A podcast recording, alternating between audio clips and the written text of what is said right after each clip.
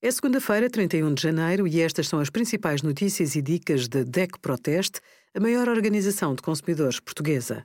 Hoje, em DECO.proteste.pt, sugerimos utentes menos satisfeitos com o funcionamento dos centros de saúde e com o médico de família durante a pandemia, as diferenças e preços dos vários testes à Covid-19 e os tarifários de telecomunicações mais baratos no nosso simulador.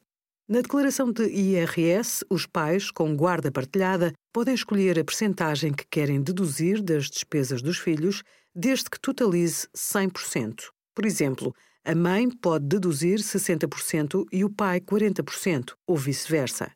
Mas é preciso estarem de acordo sobre quanto cada um vai declarar. Se a soma das duas percentagens for diferente de 100%, o fisco aplicará automaticamente a fórmula 50-50.